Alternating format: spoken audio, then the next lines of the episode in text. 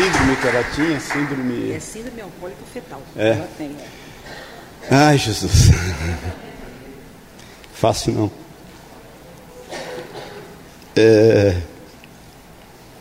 ela, ela, porque os pais eram, eram viciados em droga e álcool, ela teve uma síndrome alcoólica fetal.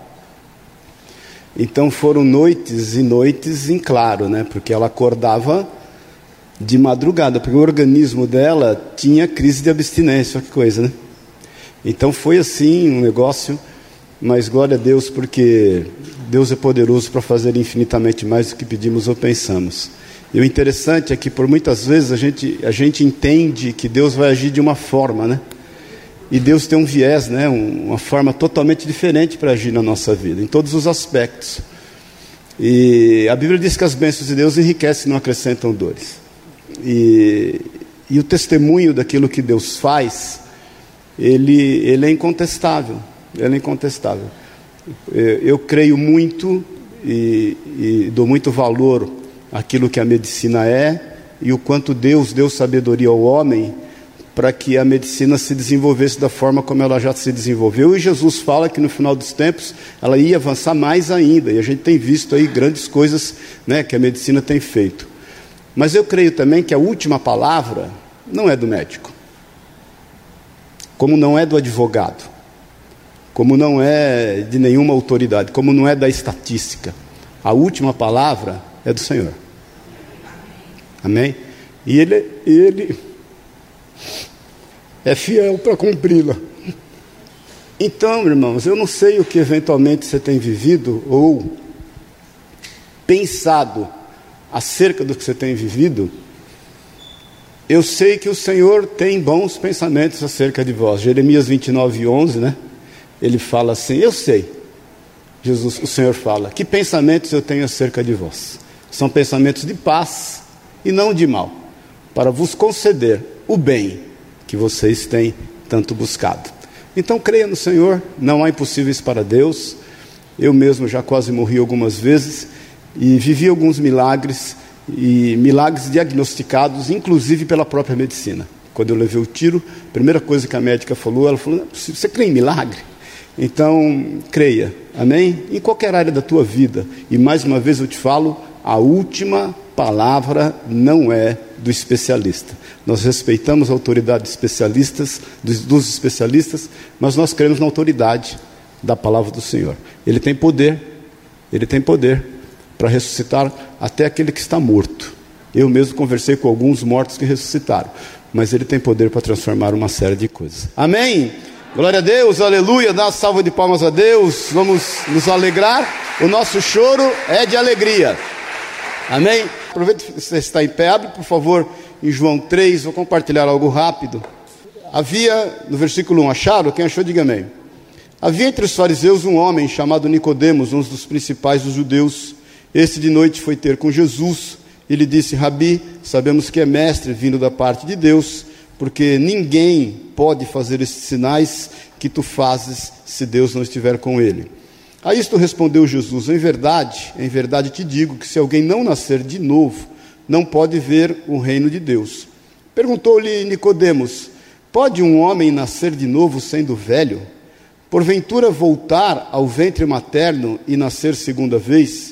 Respondeu-lhe Jesus: Em verdade, em verdade te digo: quem não nascer da água e do espírito não pode entrar no reino de Deus. O que é nascido da carne é carne, e o que é nascido do espírito é espírito. Não te admires de eu te dizer: importa-vos nascer de novo. O vento sopra onde quer, ouves a tua voz, mas não sabes de onde vem, nem para onde vai. Assim é todo o que é nascido do espírito.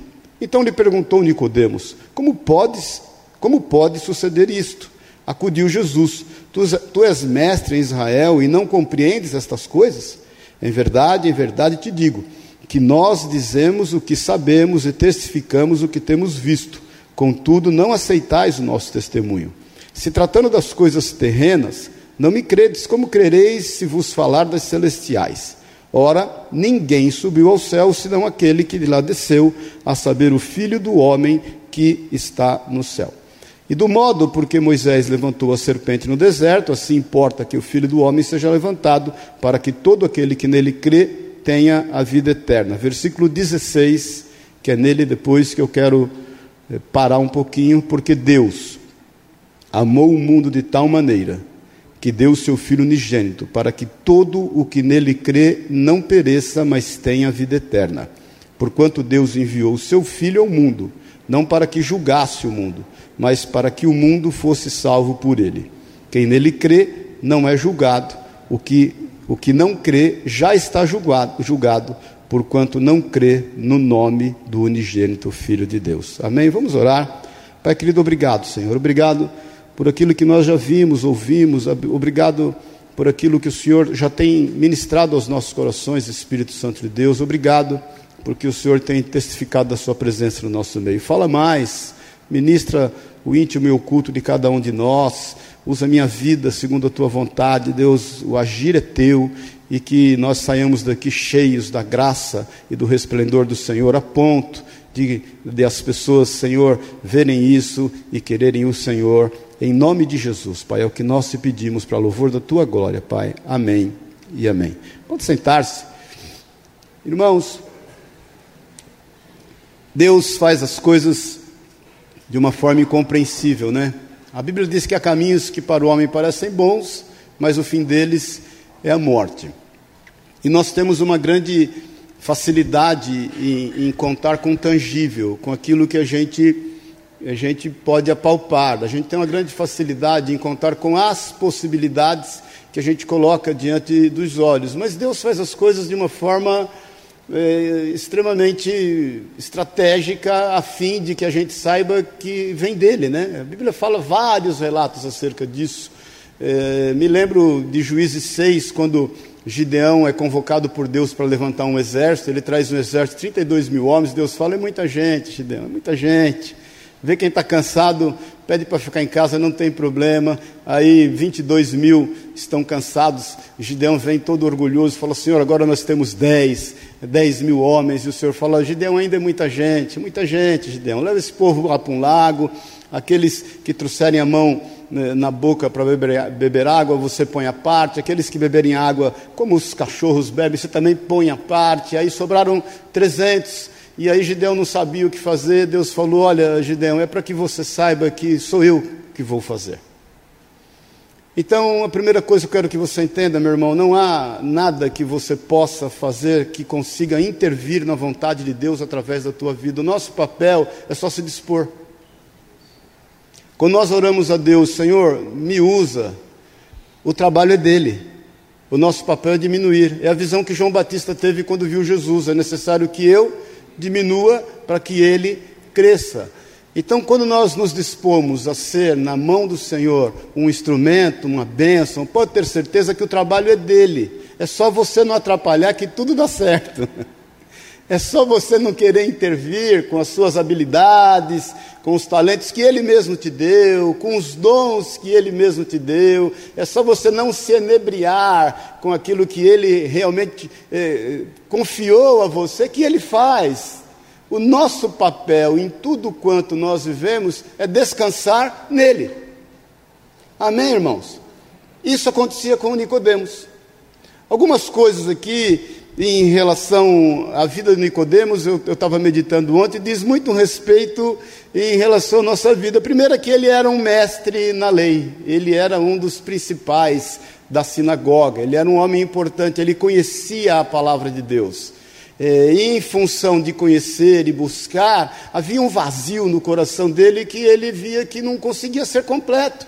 Por mais que ele jejuasse, por mais que ele cumprisse as leis e os mandamentos, que eram 613, por mais que ele eh, andasse cumprindo a palavra, havia algo nele sem resposta. A Bíblia diz que ele, ele vai de noite.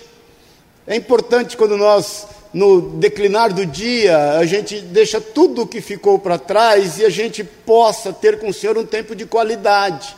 Eu não creio que ele foi, embora alguns estudos dizem que ele foi de noite para se esconder em função da pessoa importante que ele era. Pode ser, mas eu creio que ele foi de noite em função de ter um tempo de qualidade com o Senhor. ter um tempo onde ninguém atrapalharia, ter um tempo onde ele mesmo não seria atrapalhado por ele mesmo. A Bíblia diz que ele vai representando alguns, porque ele, ele diz no versículo 2: Este de noite foi ter Jesus, e lhe disse, Rabi, sabemos, está no plural. Ele diz: Sabemos que é mestre vindo da parte de Deus. Eu creio que foi fruto de uma reunião de, de homens que se sentiam vazios também, que, como ele, buscavam o entendimento no Senhor, homens puros de coração, homens que desejavam ao Senhor. Ele foi representando pessoas. Assim é conosco também, porque vamos falar a verdade, aquilo que nós buscamos em Deus, nós não buscamos só para nós. Nós buscamos para aqueles que estão ao nosso redor. Nós buscamos para aqueles a quem nós amamos, foco do nosso amor. E Deus nos levanta como representantes desses. É aquilo que você busca em Deus para a tua casa, para a tua família. É aquilo que você busca em Deus para aqueles que trabalham com você, que convivem com você, não só socialmente, familiarmente e em todas as áreas onde você possa transitar. Ele era um representante de classe. E ele vai buscar isso. Então a gente já sabe que é de noite, a gente sabe que ele é um homem extremamente importante, experiente e, e versado na palavra, mas que havia um vazio no seu coração e que isso era comum na sociedade dele, porque ele convivia com algumas pessoas que tinham o mesmo problema. A Bíblia fala também que ele é um homem que se admirou com aquilo que Jesus começa a falar a ele. No versículo 7, Jesus mesmo fala para ele: Não te admires de eu te dizer, importa-vos nascer de novo. Então, quando ele vai bebendo daquela água, quando ele vai absorvendo tudo aquilo que o Senhor está falando, ele vai se admirando, porque ele, ele, ele percebe que as coisas de Deus começam a entrar dentro do, do coração dele por um caminho que ele não imaginava, pela graça de Deus, por estar conversando com o autor da vida, sem que ele percebesse, embora ele compreendesse que se Jesus fizesse aquilo que ele estava fazendo, os sinais, Jesus havia acabado de manifestar os seus primeiros sinais ali em Caná da Galileia, curando e libertando algumas pessoas, ele sabia que aquilo só poderia proceder de Deus, mas ele conversando com o Senhor, ele vai se admirando, o que acontece conosco também, a gente vai se relacionando com o Senhor, a gente vai buscando dentro da nossa sede, nós somos somos representantes de classe, nós estamos nos importando com as pessoas que estão ao nosso redor, nós queremos ter tempo de qualidade. A gente, em dado momento, sabe que tudo quanto a gente tem feito não tem somado nada, mas quando a gente se depara com o Senhor, a gente se admira, fala: puxa vida. É quando você começa a ler a Bíblia e você fala assim: puxa vida. Eu, eu já tinha ouvido falar disso. Aliás, eu, eu até já praticava isso. Aliás, puxa vida, isso aconteceu na minha vida também. A Bíblia é um livro vivo e que permanece para sempre. E ele se admira como muitos de nós nos admiramos. E a Bíblia diz também, eu creio, que no lugar onde eles estavam, estava ventando. Porque Jesus faz uso do vento que toca neles e faz menção do Espírito Santo de Deus. O que me leva a entender que o Senhor não perde nenhuma chance para manifestar o seu amor e o seu poder acerca da nossa vida. Irmãos, olha aqui para mim, não há coincidências, não existe coincidências. A Rosa, eu estava ouvindo ela falar, ela está com a camiseta lá, né? Não é sorte, é Deus. E é verdade, queridos, não há coincidências. Às vezes a gente pensa que, a gente, é, é, que as coisas vão pegar Deus meio que distraído, as coisas vão pegar Deus em função do acaso. Deus não tem plano B, irmão. Deus não tem plano B. Põe isso na tua cabeça. O Senhor só tem um plano, o A. E Ele vai perseverar até que o A aconteça. Então, não te admires no seu coração mais do que você admirado está, quando você perceber que o Senhor está usando todas as coisas, porque todas essas coisas cooperam ou concorrem conjuntamente, outras traduções, para o bem daqueles que amam a Deus. Então comece a entender que sempre o Senhor está no lugar certo, na hora certa e vai fazer a coisa certa, e Ele vai fazer bom uso do momento que você tem vivido, enfrentado, passado, a fim de manifestar o poder, a glória e a graça dele sobre a tua vida. Então esse é o cenário. É o cenário que Nicodemos se encontravam se encontrava é o cenário que nós nos encontramos muitas vezes. Aí ele vai e começa a expressar ao Senhor a sua dúvida, e o Senhor dá a ele uma palavra que gera nele um, um certo confronto, porque a isso respondeu Jesus no versículo 3: em verdade, em verdade te digo que quem não nascer de novo não pode ver o reino de Deus. Algumas traduções está é, escrito nascer do alto aí na tua Bíblia. Aliás, quem está com Bíblia, diga amém. amém. Algumas traduções está nascer do alto, porque a palavra certa, eu já falei que estou agora com a minha, deixa eu ver aqui o meu lexo, de Strong. A palavra certa usada aqui é anodem, que quer dizer do alto. Quando é usada essa palavra, o sentido dela quer dizer assim, de cima, esse de novo. Quando Jesus fala assim, é necessário que você nasça de novo, é necessário que você nasça de cima, de um lugar mais alto, de coisas que vêm do céu ou de Deus, do primeiro e do início. De novo, a conotação é mais uma vez isso gera um caos na cabeça dele. Irmãos, sabe quando nós entendemos que de Deus só procede coisa boa, e entendemos que do homem não procede nada bom, sabe quando você, você chega a essa conclusão, você fala, Senhor, o, o que, que eu posso te oferecer desta terra? É esse entendimento que o Senhor começa a ministrar no coração de Nicodemos. Olha, você precisa nascer do alto, porque eu tenho visto o seu esforço. Eu tenho visto o quanto você tem buscado. Eu tenho visto o quanto você tem meditado e o quanto você tem confiado nessa lei a ponto dela te livrar. Mas é necessário que você viva uma experiência nova. É necessário que você nasça o de novo, mas do alto. É necessário que do alto venha o socorro. É necessário que do alto venha algo que te arrebate definitivamente e te dê graça em função desse corpo terreno e mortal. Nascer de novo, em primeiro lugar, é nascer pela palavra de Deus. Abre rapidamente em Tiago, no capítulo 1. Presta bem atenção, irmãos, em nome de Jesus. Fala para o irmão que está do seu lado aí: Desperta tu que dormes Tiago 1, logo depois de Hebreus, versículo 16, diz assim: Não vos enganeis, meus amados irmãos, toda boa dádiva e todo dom perfeito são da onde? Lá do alto. É necessário nascer do alto, descendo do Pai das luzes, em quem não pode existir variação ou sombra de mudança. Pois, segundo o seu querer, ele nos gerou por onde? Pela. Aonde nós somos gerados? Na palavra da verdade. Para que fôssemos como que primícias das suas criaturas. Vai rapidamente em 1 Pedro, um livro depois, no capítulo 1.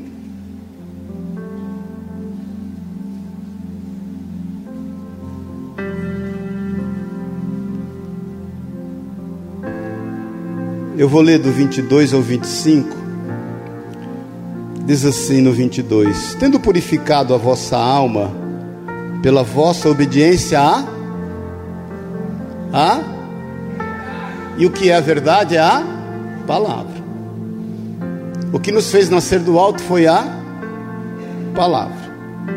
Tendo em vista o amor fraternal, não fingido, amai-vos de coração uns aos outros ardentemente, pois, pois fostes regenerados, não de semente corruptível, mas de incorruptível, mediante a palavra de Deus, a qual vive e é permanente. Pois toda carne é como erva, e toda sua glória, como a flor da erva, seca-se a erva, seca-se a erva e cai a sua flor. A palavra do Senhor, porém, permanece eternamente. Ora, esta é a palavra que nos foi evangelizada. Eu vou ler na, na Bíblia a mensagem, a mesma passagem na tradução da língua da, da, da, do, do Eugene Peterson, da mensagem. Presta atenção nessa tradução. A vida de vocês é uma jornada que deve ser entendida como uma profunda consciência de Deus Custou muito caro para Deus tirá-los daquela vida, sem o rumo, sem rumo e vazia, em que vocês foram criados. Ele pagou com o sangue sagrado de Cristo. Vocês sabem disso. Ele morreu como cordeiro, sem culpa, e não foi algo impensado. Ainda que só agora, no fim dos tempos, o plano tenha vindo a público, Deus sempre soube o que ia fazer por vocês. É por causa do Messias sacrificado, a quem Deus depois glorificou e ressuscitou, que vocês confiam em Deus e sabem que tem um futuro nele. Agora que vocês já purificaram a vida por meio da verdade, amem-se uns aos outros, se a vida de, como se a vida de vocês dependessem disso. A vida nova que possuem não é como a velha vida o velho nascimento de vocês veio da semente mortal, o novo nascimento veio da palavra de Deus. Pensem nisto: uma vida concebida pelo próprio Deus. Foi por isso que o profeta disse: a vida velha é como grama, sua beleza se vai como as flores do campo. A grama seca, as flores murcham e a palavra de Deus continua e continua para sempre. Essa é a palavra que concebeu a nova vida em vocês. Amém. Pode aplaudir o Senhor.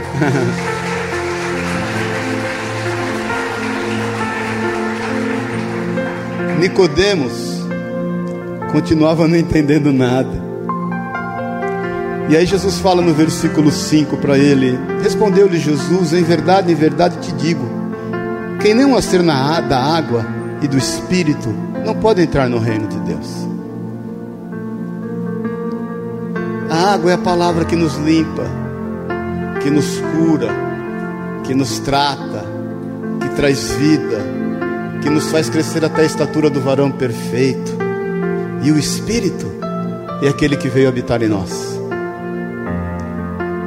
aquele que veio nos dar discernimento quanto ao seu amor e quanto ao seu cuidado. É aquele que veio nos dar socorro, não precisa abrir quando você lê em Romanos 7, no final do capítulo, quando Paulo fala acerca das dificuldades da sua carne, acerca das dificuldades de viver num corpo mortal, acerca das dificuldades de cumprir os preceitos e a, e a lei de Deus, o como ele, como homem, eh, se convidado para plantar batata, ele ia roubar goiaba, porque é o que estava no coração dele, e ele fala assim: miserável homem que sou, quem? Quem vai me ajudar? Quem vai me socorrer? Quem vai me dar direção? Quem vai me dar instrução? Quem vai me dar livramento? Quem me livrará do corpo dessa morte? Como é que eu vou fazer? Esse é o Espírito Santo que está e habita em nós que nos dá a direção certa, que é o socorro bem presente na hora da angústia e no tempo da tribulação, que pode nos dar direção em todas as coisas. Ele é a voz que, quando nós estivermos diante de uma bifurcação e não soubermos para onde ir, que falará aos nossos corações lá no íntimo e dirá: Este é o caminho, segue por ele. O nosso papel, sabe qual é? Conter o nosso ímpeto, a nossa carne, conter as nossas obras, conter o nosso entendimento, pegar o nosso acho, colocar no bolso e achar o que Deus achou. O nosso esforço é submeter a nossa carne à obediência de Cristo pela palavra de Deus, a fim de que, sendo templo e habitação do Espírito Santo de Deus, a gente possa efetivamente ter uma nova vida.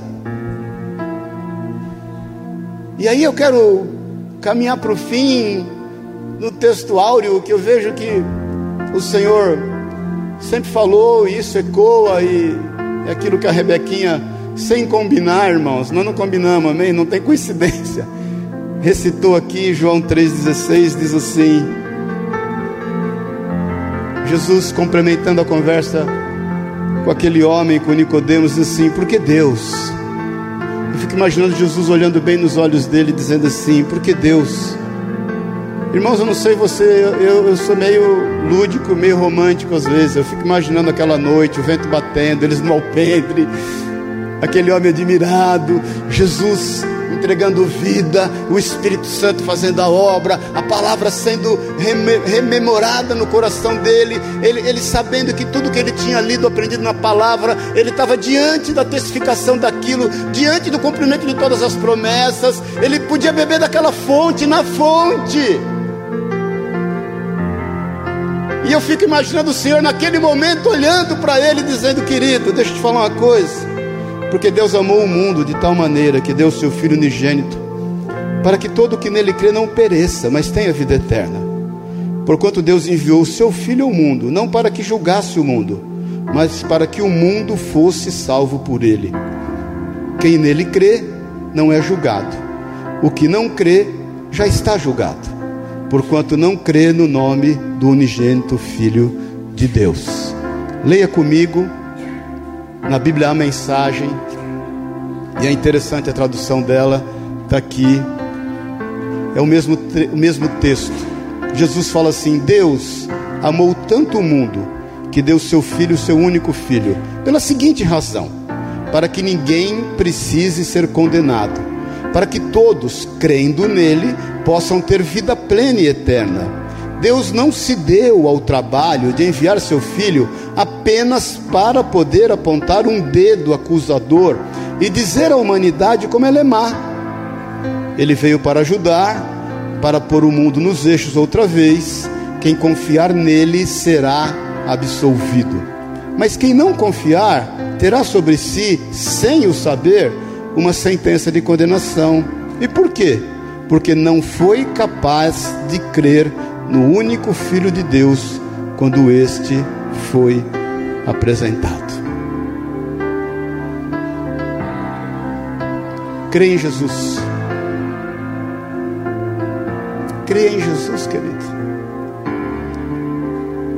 Creia no Senhor Jesus. O nome de Jesus é sobre todo o nome. Muitas vezes nós estamos buscando uma forma terrena de alcançar a Deus. Tudo bem, querido, você não mata, você não rouba, você não fala mal de quase ninguém, você não assaltou ninguém essa semana, você se comportou no trânsito, não foi fácil, você orou por alguns motoboys, também é um desafio. Mas se você não crer no Senhor, se você não entender isso, porque quando nós somos nascidos de novo, do alto, pela palavra, e pelo Espírito, sabe o que acontece em nós? Há uma mudança radical de vida. As coisas velhas já passaram, tudo se fez novo. Então é o seguinte: tudo tem que ficar no teu passado. As condenações, Jesus não veio para te condenar, ele veio para te salvar.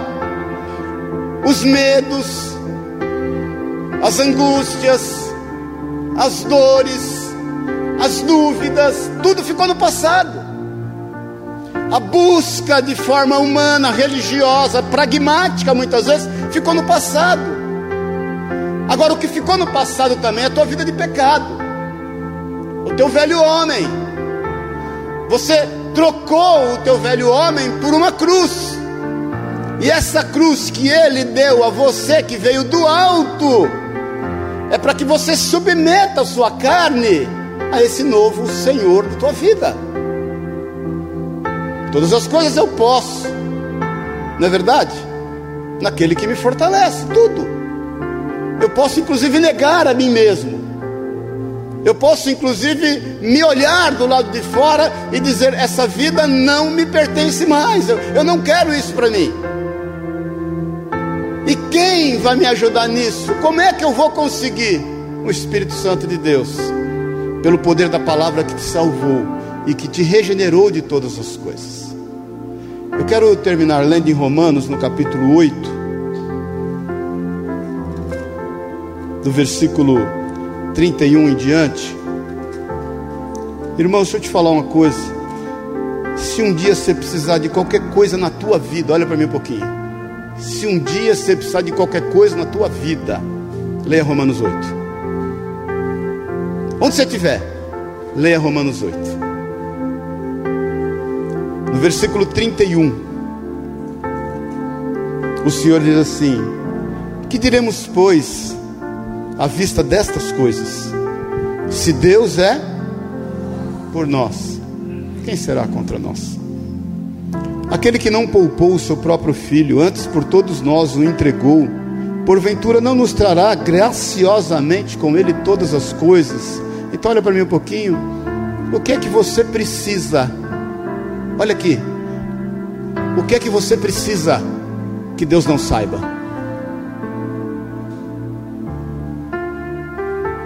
Se é Ele que traz à existência aquilo que não existe, se é Ele que abre portas aonde não há porta. O que é que você precisa ainda oculto que Ele não saiba? Aquele que não poupou seu próprio filho, antes por todos nós o entregou, porventura não nos dará graciosamente com ele todas as coisas? Quem? Quem tentará acusação contra os eleitos de Deus? É Deus quem os justifica. Olha para mim de novo. Abandona o teu passado, querido. Abandona os senões. Abandona as impossibilidades. E abandona junto o pecado. O pecado, irmão, não orna. Não orna com você mais. É um caminho que não combina, que não faz parte da tua vida. Desculpe te avisar, você morreu. Amém, irmão? Você morreu. Seu velho homem já era. Você nasceu do alto. Você tem uma nova vida proposta. Deus te justificou. Quem vai te condenar? No versículo 34, quem os condenará? É Cristo Jesus quem morreu, ou antes, quem ressuscitou, o qual está à direita de Deus e também intercede por nós. Você acha que o Senhor se ocupa com a tua vida ou não?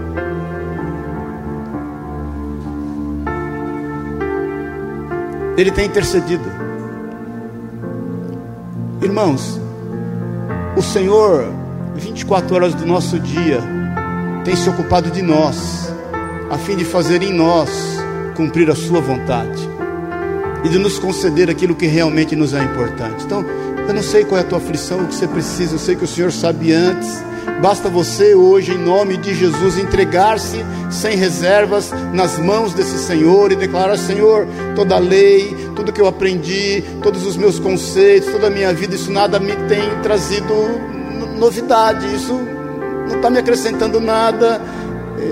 Então eu quero entregar, eu quero viver de novo, eu quero abandonar o meu passado, eu quero ser livre de toda condenação, de todo peso, de toda culpa, mas também eu quero ser livre de mim mesmo e das obras carnais da minha vida. Quem nos separará do amor de Cristo? Versículo 31, 35. Será tribulação, ou a angústia, ou a perseguição, ou a fome, ou a nudez, ou o perigo, ou a espada. Irmãos, Jesus não se afasta da tua vida. Outro dia, uma pessoa que está passando uma grande tribulação, nós temos orado por ela. Uma grande tribulação, uma pessoa muito querida, muito amada. Ela falou assim: Olha, eu, eu às vezes penso que Deus não gosta de mim. E ela é uma cristã, uma serva de Deus. Ninguém está isento. Ninguém está isento de pensar isso ou de sentir isso. Por isso que o Senhor deixou registrado isso nessa palavra no versículo 35.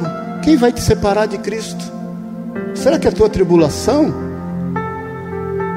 Será que a tua angústia é tão profunda a ponto do Senhor não conseguir penetrar lá? Você se enfiou naquela caverna e ele não vai conseguir chegar lá? Te falei a semana passada que há alguns motivos que nos fazem andar em solidão. Uma delas é a perseguição, a tribulação. Amém, queridos?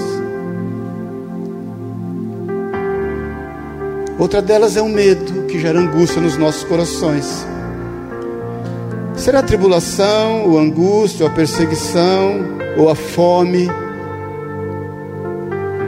E essa fome não é a fome de alimento, é aquela, aquele desejo de mais. E, e chega uma hora e você fala: Senhor, eu acho que eu não, não consigo ter respostas para a minha vida. Será que isso te afasta? Será que os teus porquês, seja eles quais forem, podem afastar Jesus da tua vida? Será que a tua nudez e a tua nudez não é a nudez de roupa, é o quanto a tua vida fica exposta de repente, é o quanto fica patente quem você é,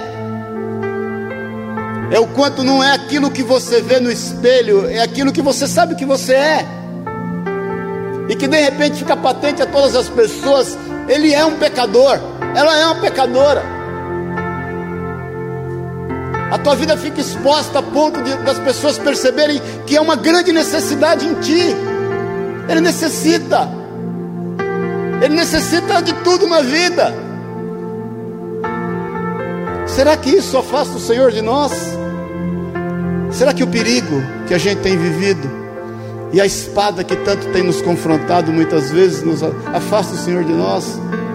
Como está escrito: por amor de ti somos entregues à morte o dia todo, não é todo dia, é o dia todo. Fomos considerados como ovelhas para o matadouro. Versículo 37.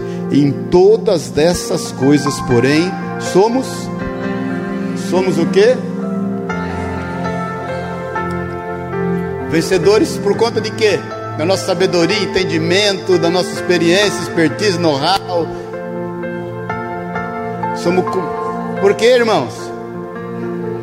Por aquele que nos amou, porque eu estou bem certo de que nem a morte, nem a vida, nem os anjos, nem os principados, nem as coisas do presente, nem as do povo por vir, nem os poderes, nem a altura, nem a profundidade, nem qualquer outra criatura poderá separar-nos do amor de Deus que está em Cristo Jesus, nosso Senhor.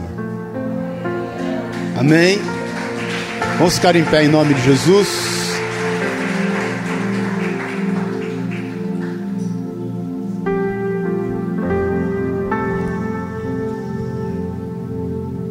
Quem tem filho aqui, diga amém. Quem se lembra do primeiro dia de aula do seu filho? Lembra? Deixa eu te perguntar, foi fácil? Deixar lá aquele barrigudinho, o joelhinho todo ralado,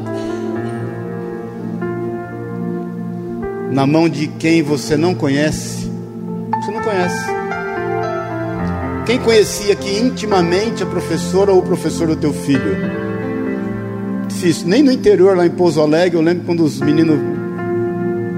Eu lembro o primeiro dia que eu vi o Felipe, meu mais velho, na escola. Eu falei, Jesus amado, que ele entrou na fila. E logo, ele entrou na fila, já fez a fila atrás dele, já veio um atrás, já deu um passa-moleque nele. Eu falei, eu queria pegar o moleque, ele dar uns tapas na orelha dele. Eu lembro os meninos quando saía de casa com aquela lancheirinha né? O Pedro era característico um, um sapatinho, uma sandáliazinha que a Sueli comprava para ele. Lancheirinha, Priscila, parecia né, o Chico Bento e a Mariazinha indo para a escola.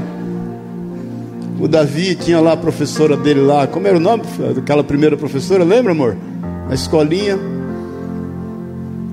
Mas a gente entregava e confiava. Até porque você só entrega aquilo a quem você confia. E nós temos muita facilidade em confiar numa instituição. Você pega o dinheiro, quem tem dinheiro aqui só pisca que é por irmão não pedir emprestado. Aí você tem o dinheiro, você vai e confia ele no banco. Você tem o filho e confia na mão de alguém. Você nunca viu porque tem uma instituição escrita lá em cima: banco, escola e por aí vai. O que é que te impede de entregar tudo o que te diz respeito nas mãos de Jesus Cristo? Talvez seja a falta de confiança. Então quero te fazer um apelo essa manhã. Confie em Deus. Confie na Sua palavra. Confie no seu amor. Confie no seu cuidado. Confie que Ele tem um futuro escrito acerca de nós. Não é um destino, é um alvo. Amém, irmãos? Confia. Salmo 37, 5. Entrega o teu caminho a quem? Porque se você entregou, você confia. E quando você confia nele, ele tudo fará. Ele vai te trazer respostas. Ele vai te trazer direção. Isso não te isenta de dificuldade, não te faz isento de problemas, não te faz isento de aflições, não te faz isento de confrontos, mas te dá a certeza de uma vitória, porque nele nós somos mais vencedores, nós somos seus filhos. Amém. Então, na liberdade, querido, olhe para mim. Deus amou o mundo de tal maneira que deu seu Filho unigênito, para que todo aquele que nele crê não morra, mas tenha vida eterna. E necessário vos é nascer de novo. Aquele que é nascido da água e aquele que é nascido do Espírito. E a boa obra que ele começou, ele vai terminar. Sossega. Amém. Feche os teus olhos na liberdade, cada um olhando para a sua vida. Você que no teu coração sente isso, Senhor, eu quero nascer de novo. Quero nascer dessa água e desse espírito, do espírito de Deus. Eu quero, Deus, eu quero clamar pela tua ajuda quem me livrará do corpo desta morte? Como é que eu quero, eu quero andar em novidade de vida? Eu quero, eu quero abandonar o meu passado de todas as formas, Pai. Abandonar o meu passado no nível da acusação, da condenação, e quero também abandonar o meu passado no nível da minha carnalidade. Eu, eu, eu quero nascer de novo. E nesse novo nascimento, eu quero confiar sem reservas a minha vida nas tuas mãos. Eu quero, sem reservas, entregar tudo que me diz respeito ao Senhor. Eu quero entregar os meus pensamentos, a minha mente. Eu quero entregar os meus sentimentos, a minha alma. Eu quero entregar o meu corpo, o meu físico, as minhas necessidades. E eu quero entregar o meu espírito para que eu tenha em Ti uma vida abundante, que rios de águas vivas fluam definitivamente do meu interior. Eu quero, Pai, ter uma nova vida. Se você quer esta nova vida em Cristo Jesus, o Senhor, no teu lugar, levanta uma das tuas mãos. Eu quero orar contigo. Cada um olhe para a tua vida. E quero também fazer um apelo você que tem dificuldade em confiar naquele que pagou por ti um preço de sangue. Também levanta a tua mão no teu lugar. Pai querido, em nome de Jesus, essas vidas, as nossas vidas, somos tuas, nós somos teus, nós levantamos a ti esta mão, Pai, como sinal evidente de que o Senhor é conosco, de que nós dependemos de Ti, de que nós confiamos somente no Senhor, de que nós queremos nascer de novo, nascer da água e do Espírito.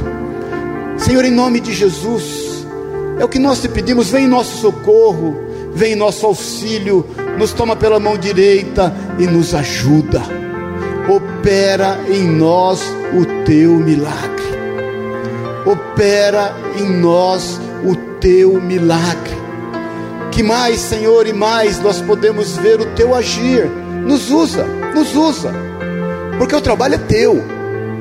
Nós só nos dispomos nas tuas mãos, em nome de Jesus. Você que está com a tua mão levantada, repete comigo: Senhor Jesus Cristo, a minha vida pertence a ti.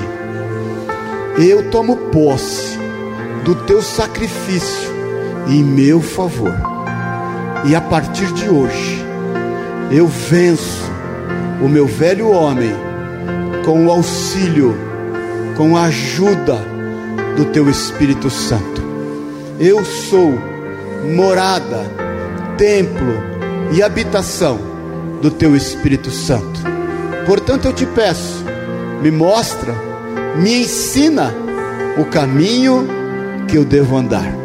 Em nome de Jesus, eu rejeito, eu repreendo toda acusação, tudo que não procede de ti, eu declaro vencido na autoridade que está no nome de Jesus. E eu quero viver uma nova vida, uma nova vida que só Jesus Cristo pode me dar para a honra e para a glória do nome de Jesus. Amém e amém. Amém, amém, amém. Glória a Deus.